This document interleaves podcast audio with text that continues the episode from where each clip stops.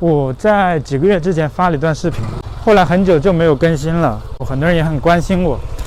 我现在在韩国，所以特别的安全。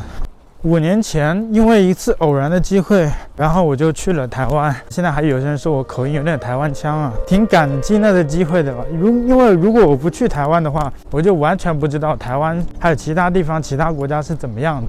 当然，我也很痛恨这一次去了台湾，因为去了台湾之后，有时候对比你才知道政府做的哪些东西，别人能做到的，你作为一个强大的国家，你却做不到。而且当你说出来，还不允许你说，这就是。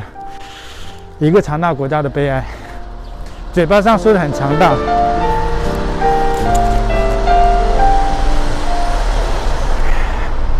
地铁好像来了，鞋带散了。二十岁之前，我一直都是生活在大陆，也没有去过任何国家。一次偶然的机会，我们学校有交换学生的项目，那时候我就毅然的，也没有跟家人说。就是我有时候做事很冲动、很疯狂。那时候网络上很流行一段话，叫“世界那么大，我想去看看”。可能当时也仅此而已，并没有想到，哎，台湾有什么，有什么自由民主。那时候跟这些完全不相关系的。最疯狂的是，完全没有跟家里人任何说。我要去台湾的事情，直到最后就是说，学校里面说必须要家长签字，然后就说了我要去台湾留学，才跟家里人说我去留学。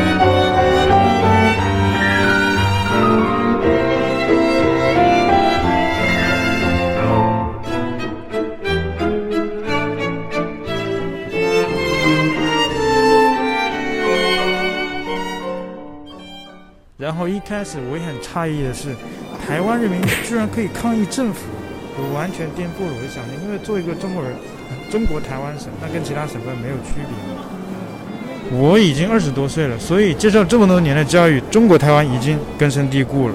一开始的一段时间，我真的是处于一种懵逼的状态，因为我从来没有见过那么多的游行，人们可以出来站在街上，我没有见过的。二十多岁了。真的，可能对台湾的印象就停留在用繁体字啊，台湾国语这种腔调啊什么的什么的。哎，更神奇的是，总统哎，蔡总统哎，蔡英文，你你居然可以骂他，而且直呼其名，你可以骂马英九，你你甚至可以罢免市长。待会我要坐的车呢，就是木槿花号，它时间多一半，但是它价格也便宜一半。通常我没事，我就会坐这辆车。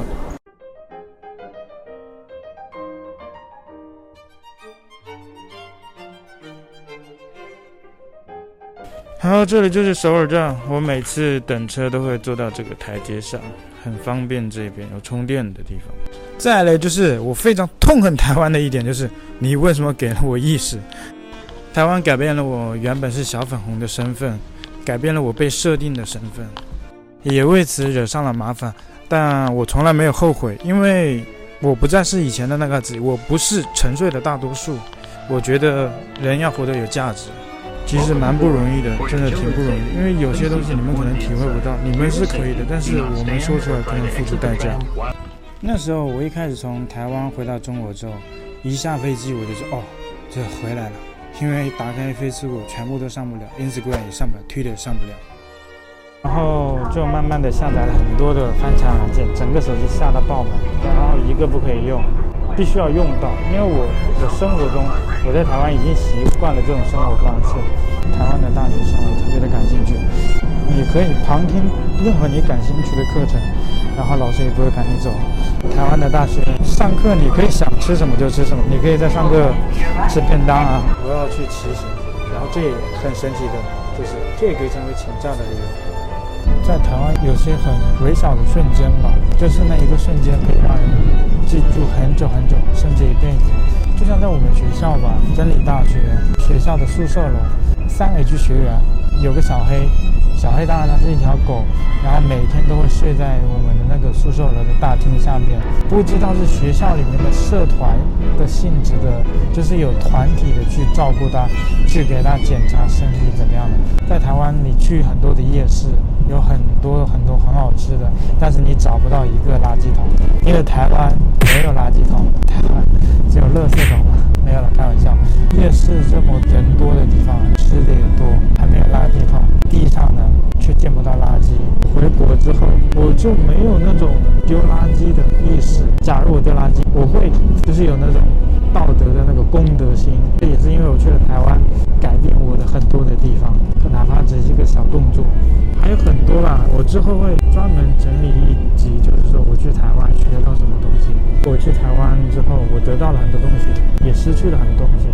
失去的不是因为是台湾造成的，而是因为我去了台湾之后，我发现了很多东西，改变了我自己，也改变了我的思想。然而，就是因为我的思想没有跟着那边去走，我的行为、我的思想跟那边是不一样的，就给我造成了一些。去年的时候，就是在去年香港的事情发生之后，我不晓得我是用 VPN。还是说我去发表一些言论，他们就直接进到了我的家里面。重点就是我被抓了。我现在觉得微信是个很危险的东西。我昨天在微信上评论了一个，因为在中国最近在推广那个国家反诈中心的那个软件，大家你可以去看一下 App Store，最好是看中国的 App Store 这个 APP，它的评论是真的很有趣哦。全部是强迫下载，去学校强迫，去医院强迫，去工地、去公司去强迫，你必须下载，你不下载你没有办法打疫苗。上面的很多的评论里面真实存在的，微博上也有很多是推广的初期，可能有些人没有推广到。后来我就去查了一下，今年很多用 VPN 的都被抓了。唉，现在的中国越来越不敢说啊，现在的中国越来越变得更新了。新时代、新青年、新思想，中国的网民应该对这句话都不陌生。五年前，我爱台湾，我就去到了台湾，看到了很多的价值的东西。觉得一个人讲没有意思，然后互动一点，对，就是六月十号的时候，那个时间点也是比较敏感的，因为前六月十号往前推六天的话，其实在中国是个很敏感的日子嘛。然后再加上什么日子 就不说，观众们自己去查。那时候在香港发生了一些事情，那时候我就在微信的朋友圈表达自己的意见。我翻墙出去，把国外的一些内容看到的一些东西，对，看到一些东西发到国内，我以客观的角度去宣示这个事实。国内你看到的只有一种声音。六月十号我就被带走了，然后呢？发表的几天后。其实也不是发表了几天后，我是不间断的。我去台湾有五年了，这五年内我都有不间断的去为台湾发声，为香港发声，根本就没想到有有一天会发生到我的身上。你是怎么被带走的？六月十号那一天，我跟我的室友，我的室友他，我我跟他也是教会认识的，他也是他的朋友，他是玩摄影的，像一些剪辑的资源，就要看很多 YouTube 上面有很多资源嘛，嗯，也会用到这些相关的东西，他也会接触到用 VPN。然后那天早上一大早，一群人十几个就到了我们家里面。所以他们进来的时候，抓你的那天，他们说了什么？刚进来，刚进来的时候，哦、我整个人都是懵掉的，我什么都不知道。缓过来之后，我就问他：“你们找我，我们的目的是什么？”但是他们，你们什么都不要问，配合调查。然后我说我要上厕所，也不行，实在没办法了，我就一直强调我要上厕所。最后就有一个人就同意了，说 OK。但是他们两个人陪同着我去厕所上厕所。进我们家就翻，我们就在客厅等着他们几个人进去搜。我的几部手机被搜去了，他是摄影的嘛，什么硬碟啊，电脑的主机也被带走。然后我们家里面还有个小米电视嘛，五十五寸的超大，也想要带走。然后我就说。电视是真的没有什么东西，你们可以打开看看。然后他们可能也觉得太重了吧，翻翻来看一下后面呢，也的确没有什么外接 U 盘之类的，就没有带走。啊，问我有没有什么外国朋友，一开始问是你在本地有没有外国朋友，我们就说没有。的确在三亚是没有外国的朋友。然后问我们在网上有没有外国朋友，我就都是如实回答。我说的确有很多外国朋友，但是我说的都是真实的。我有很多外国朋友，旅游认识很多，然后去台湾留学的时候也有很多的同学跟朋友，如实回答了。甚至就问具体跟谁聊的比较多。譬如说，我说我跟小明经常聊天，他是哪里人？台湾人。我跟小红也经常聊天，他就问你，你把小明找出来。是不是有这个人？我就找了，就的确有这个人。当时还好我没说谎，如果我说谎的话，他让你去找，找不到小明的话，你就对不上。嗯嗯，嗯。有问你对话的内容吗？有，他就是笼统的说你跟他们聊的主题是什么，大概都聊些什么。我就说聊在这边的生活啊、日常啊这种这些东西。你们有没有什么国外的势力啊？或者你们有没有什么团体？你有没有加入什么团体？我说没有加入什么团体。因为这真的，我完全没有加入什么人，我就是我自己，没有什么团体，我只是一个公民，我发表我自己的意见，没有谁让我去这么做。因为去台湾留学嘛，然后去那边已经习惯了那边生活，我要打个 Facebook、Twitter、Instagram，这是我的日常。认识很多玩摄影的朋友，他们工作中也需要，我们就互相交流分享怎么用这些软件，这个就他们就抓住了把柄。我们手机上装了这些软件，我苹果手机里面就装了叫 Shadow Rocket 小火箭这款软件。他们这会有一个口袋罪给你，我有这个翻墙的这个证据在这边，然后呢，我还把这个翻墙的软件去交给朋友了，怎么去使用，怎么去翻墙，这些。都是他们很忌讳的，但是我手机上的确是有翻墙软件的，的确这个软件我也交过给别人的。就拿这个就可以定罪吗？就可以定罪，有个叫提供，中国的法律面他没有说什么提供翻墙。泄露，对，也没有没有。法律面没有说 VPN 是违法的，也没有说翻墙是违法。但是我们去看近些年的这些被抓的很多翻墙的人，以口袋罪来论罪，他们就抓住了我这个爪柄，就说，哎，你翻墙，你教别人翻墙，翻墙是违法的。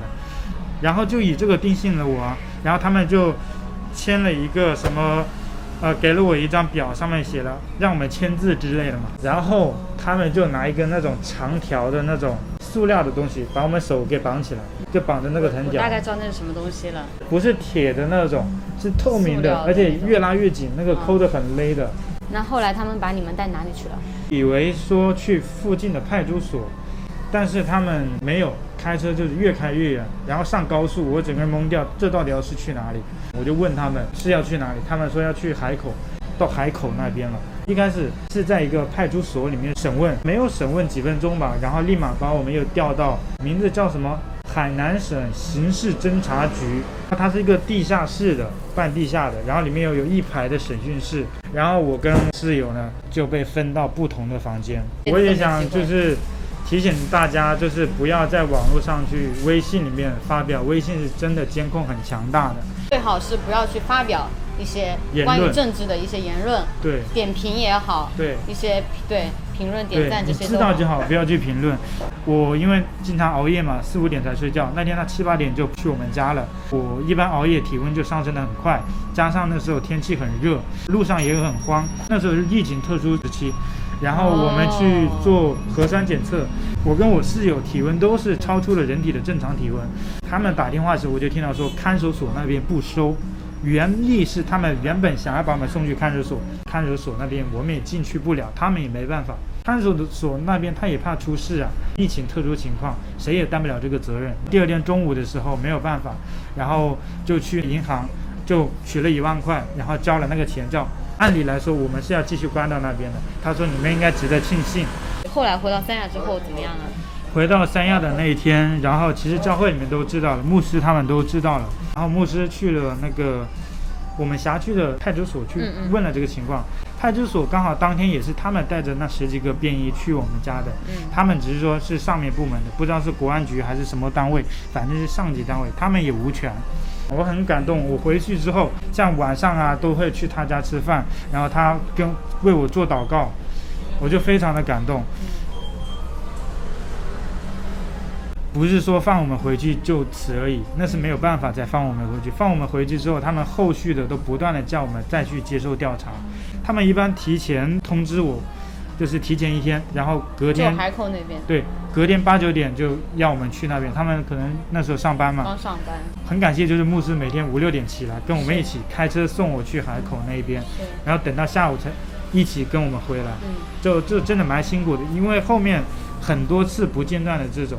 是。是他们原本说一个月事情就可以搞定，我那时候就说一个月之后我被关还是这样，我都无所谓了，因为我已经麻痹了。嗯。因为那时候我看了很多的一些新闻报道，香港很多人就被关了，我要么就进去，但一个月之后还没有任何结果，那段时间就很焦虑嘛。嗯嗯。那时候我就很想离开这里，本来我就计划了是要去韩国留学的。我七八月份我一直都在往返的那种跑，到九月份的时候，嗯啊，我就想离开了，因为我我我受不了了，也很顺利就拿到了留学签证嘛。我本来九月份就走的，有很多的东西限制于我，九月份就没走，因为他们跟我说我被限制出境怎么样？你是出去不掉的，是吗？对，我就担心这个。如果说我被海关呢当场给。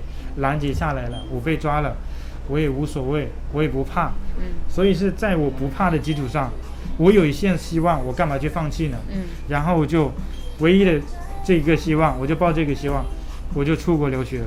我的老师就一直催我，你怎么还不来？在十月份的最后一天，三十一号，我走的。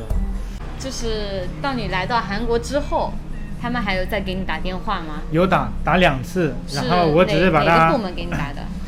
两个部门都打了，都打。然后、嗯、我在国内就很烦了。我来过韩国，我觉得我当时在韩国都什么都很顺利，嗯、我原本很开心的。然后又看到这种电话的时候，打乱了我很很开心的这种生活的节奏。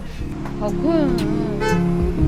反正就是说我来到韩国之后，也是不间断的有一些被他们的干扰到吧，干扰到我原本的生活。对，他们是要求我回去的。银行卡什么都正常可以使用，但是后来就又被停掉了，就是没有停用，就是冻结了，你不可以用，干干扰到你，然后你没有办法生活，你没办办法拿钱，你没有办法去交学费，你没有办法去买东西，你快回来吧。就是有一股力量在控制着我们。对，对于我来说是比较窒息的。可能有些人觉得会，哎，OK 啊，我过好我的，我不管别人的生活，跟我没有什么关系。对，我不管国家发生什么，很不习惯这样的生活的圈子里面，所以我就想想要走出来。所以说，如果还在国内的朋友，有些人可能跟我一样的性格的，千万不要去发表那些东西。有些人会翻墙了之后，看到很多东西就把那些搬到国内啊，千万不要这样做，很危险的是。我们现在就是随便拍一拍，然后。之后我会更详细的去说一些东西，然后现在呢，今天就是这样吧。唉，刚刚 NG 了很多次，因为今天没有什么准备，比较随性，下次会准备的比较简要一点跟大家分享。然后其实发生了很多事情都没有一时间讲不完。在我离开中国之前，又发生了很多的事情，就是大家可能不知道，中国有一种叫 P2P，它的利益很高，你把钱放进去，你可以拿到更高的利益。当时它就是。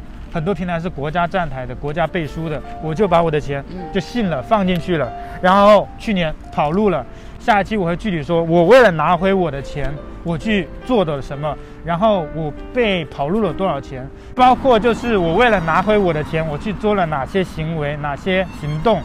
当我做出那些行动之后，我又受到了怎样的打压，我我会在下期的节目里去跟大家分享。那今天就先讲到这里，可怜的我。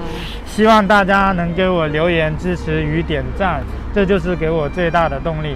也希望大家以后不要轻信网络上的一些 言论啊，包即便是政府站台的、政府背书的，都不要去轻信的相信。